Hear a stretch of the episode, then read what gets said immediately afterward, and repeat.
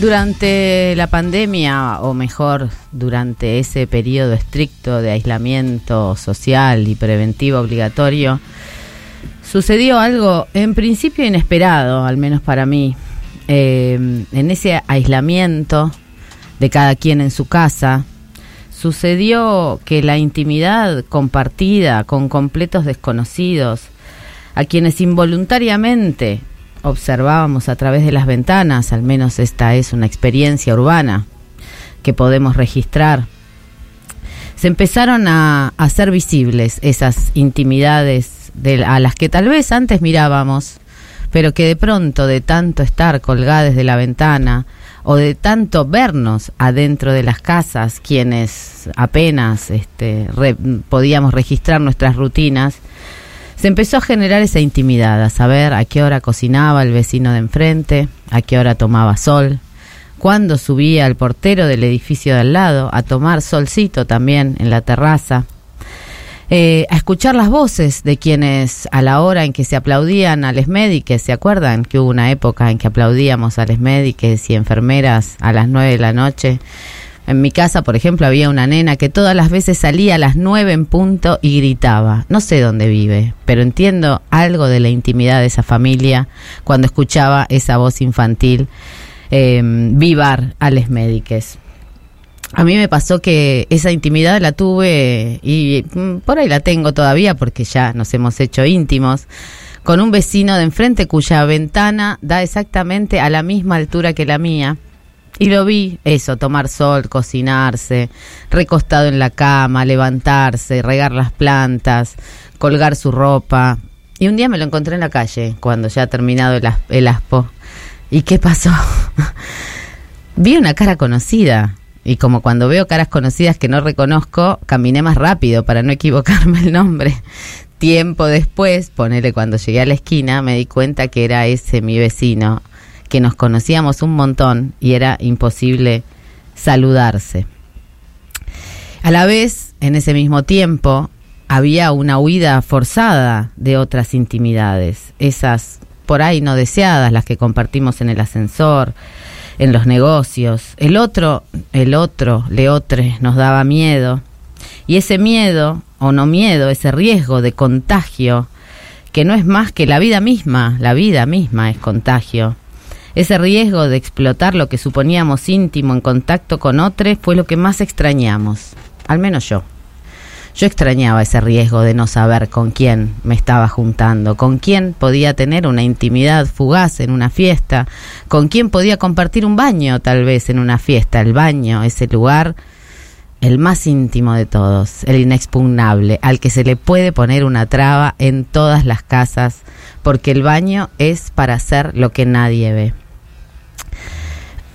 con este cuerpo que suda y caga y mea en la comodidad de mi baño privado, eh, esa intimidad, eh, pregunto, ¿está destinada al silencio o se puede decir algo de lo que pasa ahí?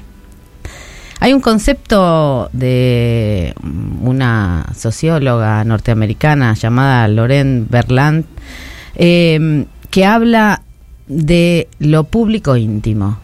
¿No? Es parte del giro afectivo, esta socióloga. El giro afectivo es esa exploración que se dieron las ciencias sociales a partir de la última parte de los 90 en torno a cómo los afectos nos afectan justamente y a cómo eso tan inasible que son las emociones, los afectos, mm, los sentimientos, eh, también pueden ser políticos.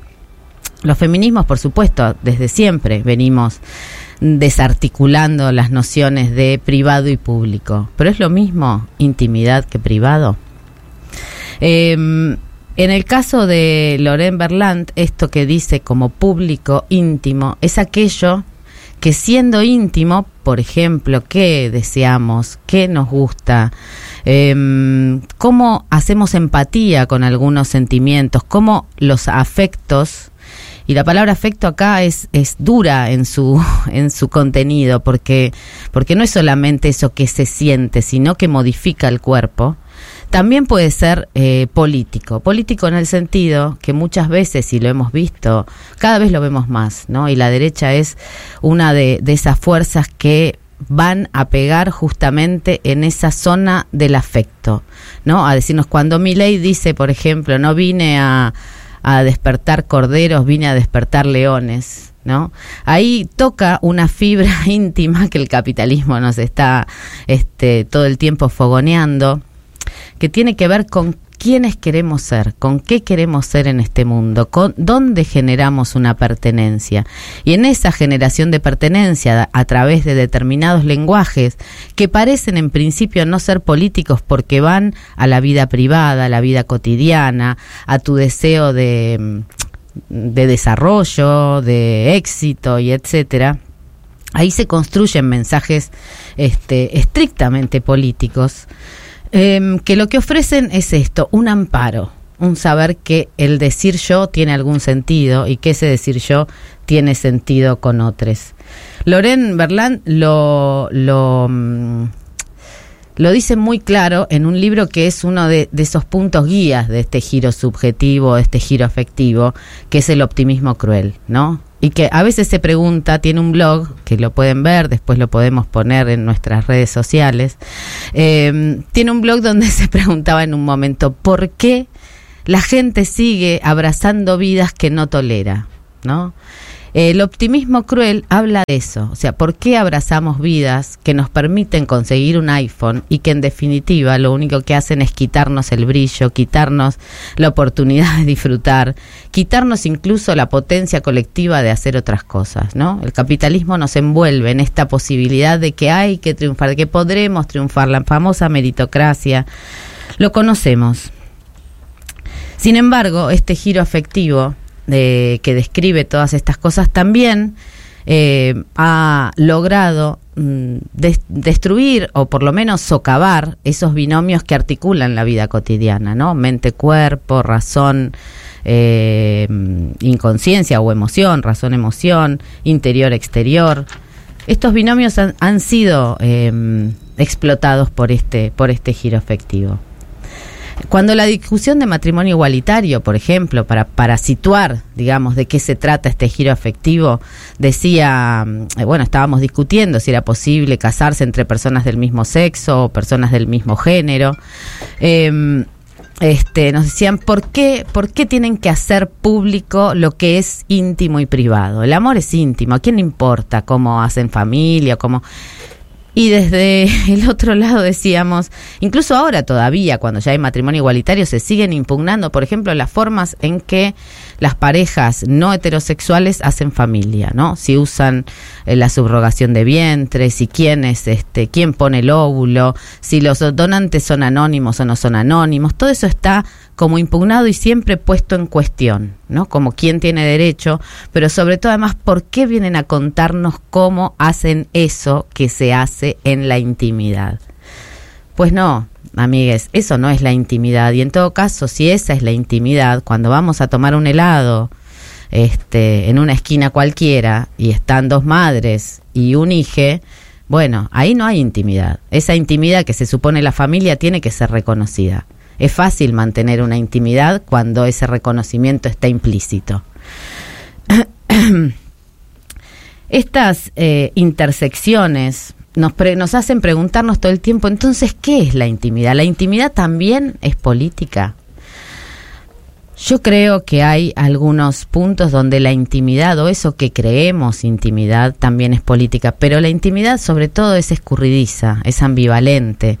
¿Qué es la intimidad? La intimidad es el sexo, la intimidad es el cuerpo, la intimidad es lo que sale del cuerpo y es no deseado porque es abyecto la caca, los pises, el sudor, los pedos, todas esas cosas que parece que no pueden ser compartidas y sin embargo las estamos compartiendo permanentemente.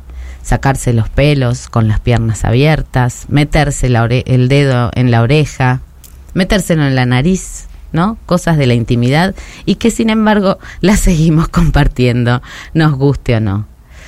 Yo quisiera en este en esta noche poder mezclar las dos cosas. Esto que nos trae la intimidad de los afectos, de lo que sentimos, de lo que creemos propio, esta posibilidad de decir yo que tienen, que traen los afectos y que traen estas lecturas sociales de cómo se forma comunidad a través de estos afectos, que sí son políticos, también rescatar para cada quien, para nosotros, para los grupos, lo que sea, rescatar una intimidad que no puede ser politizada donde podemos decir lo que queremos, donde podemos hacer lo que queremos, donde podemos inventar incluso jugar con eso que se supone prohibido.